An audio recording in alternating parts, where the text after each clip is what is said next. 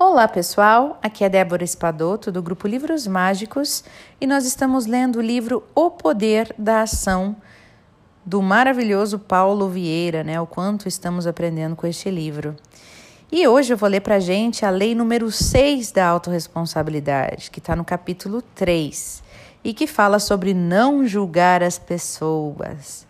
O desafio, né? A gente já olha para alguma coisa e já está julgando, não é assim? Então vamos ver o que, que ele nos traz aqui, o autor. Quando alguém nos ofende, a reação normal, na maioria das pessoas, é se magoar e entender a ofensa como algo pessoal e direto. Quando alguém nos fecha no trânsito, o mais comum é xingar, reclamar e até fazer sinais imorais, agressivos, obscenos, né? Entendendo a fechada como algo proposital e pessoal que a pessoa tenha feito. Algo que o suposto barbeiro fez diretamente contra você. Essa maneira de levar a vida é muito pesada e nada produtiva. É como dar força e poder a alguém que não deveria ter este impacto sobre a sua vida. É deixar um desconhecido mandar em seus sentimentos e em suas emoções. A pessoa autorresponsável nos, não julga os outros, e sim julga o comportamento deles. O seu diálogo interno é mais ou menos assim: Poxa, que barbeiragem aquela que a pessoa fez, podia até ter causado um acidente. Já uma pessoa com um nível baixo de autorresponsabilidade, ela diria, ou melhor, gritaria, mais ou menos assim: Ei, seu irresponsável! Tá querendo me matar, é? Seu cretino imbecil. Comprou a carteira onde? E dali sairia completamente irritado, zangado, tendo suas próprias horas, suas próximas horas influenciadas de modo negativo por aquela pessoa que fez uma besteira no trânsito. Se agredir verbalmente funcionasse, não teríamos mais barbeiros no trânsito. Observe como apenas mudar o foco já altera a maneira como você processa a situação. Assim, ao invés de julgar e condenar as pessoas ao seu redor, tente compreender as atitudes delas, mesmo que não sejam as melhores. A diferença no resultado é impressionante. Dessa maneira, você pode compreender que pessoas que cometem barbeiragens podem ser maravilhosas, que pessoas que nos magoam podem se tornar nossos melhores aliados. Que pessoas que não são tão verdadeiras conosco podem virar nossos protetores. E se cada um de nós, em vez de procurar erros e falhas nos outros, procurasse identificar em que pode ser melhor, certamente o mundo também seria melhor, com menos ofensa e com mais verdade. Quando nós julgamos as pessoas, nunca nos posicionamos a favor não olhamos na mesma direção. Nós automaticamente criamos barreiras e não pontes, afastamentos e não aproximações. Quanto mais julgamentos e avaliações, mais o julgador acredita estar certo da falha do outro e mais distante está de ser o próprio juiz. Avalie as falas seguintes. João, você faz tudo errado. Você errou de novo, assim não dá. Essa é a quarta vez que mostro os seus erros. Quantas vezes eu já te falei sobre isso, João? O que que essas causas, o que que essas falas causam para você? Apontar os erros e as falhas de João acrescenta o que na vida, não só dele como na de quem. Desculpa, vou repetir a pergunta. Apontar os erros e as falhas de João acrescenta o que na vida dele e na vida da pessoa que está acusando.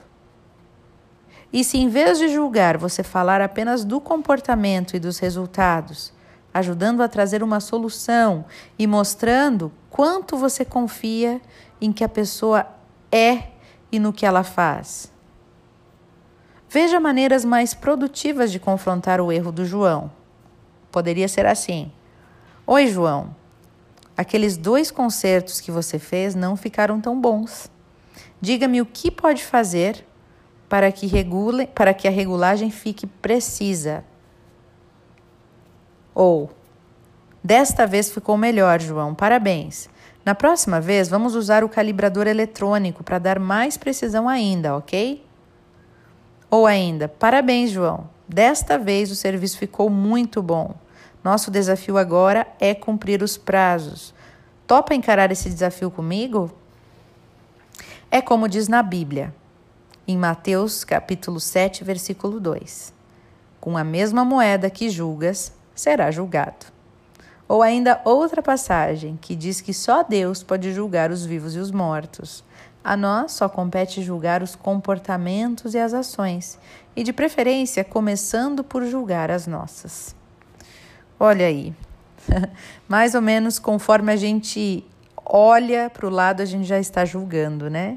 E quem somos nós para julgar? A gente sempre acha que a gente está no direito de julgar, né? Tendo um, é, quando a gente julga, a gente já se coloca num lugar de superioridade, como se a gente soubesse tudo, né? Tivesse dominando aquela situação para poder estar julgando o outro, apontando os erros. E quando a gente aponta o erro do outro, pessoal, é como se a outra pessoa se sentisse tão menos, né? Assim, a gente começa a depreciar ela tanto que a gente não está falando só do erro dela, a gente também está falando da gente, né? A gente está confessando aquilo que a gente é. Né? A gente vai falando aquilo que a gente pensa, porque a gente só fala do que das nossa bagagem. A gente não está, na verdade, analisando o outro por completo. A gente está medindo o outro com a nossa régua, com aquilo que a gente acredita. E muitas vezes fazemos julgamentos precipitados, sem saber a história completa, né? sem saber o todo. Então, gente, ninguém sabe é, a, a estrada que a pessoa está caminhando, né, a tormenta que ela está vivendo. A gente nunca sabe o porquê que a pessoa está vivendo o que ela está vivendo.